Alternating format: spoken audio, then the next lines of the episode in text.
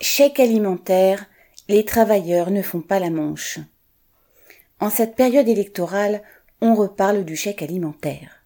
Macron s'en est fait le promoteur pendant toute sa campagne présidentielle et a annoncé le 22 mars sur Radio France Bleu qu'il allait le mettre en place. Le président en avait parlé pour la première fois déjà en décembre 2020 devant la Convention citoyenne pour le climat, mais bien que voté par l'Assemblée, ce chèque n'a toujours pas vu le jour. Macron prétend avec celui-ci, ouvrez les guillemets, aider les ménages les plus modestes, fermez les guillemets, face à la hausse des prix. Le contour précis de ce fameux chèque serait en train d'être fixé.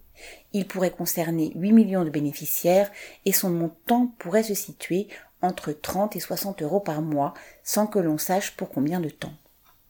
Ce chèque sera financé par l'État, c'est-à-dire par les impôts. Cela revient à donner d'une main aux travailleurs ce qu'on leur vole de l'autre. Mais ils ne demandent pas l'aumône, ils produisent tout et veulent pouvoir vivre correctement de leur travail, ce qui nécessite une augmentation conséquente des salaires et des retraites. Il faudra forcer les patrons à la payer. Daniel Mescla.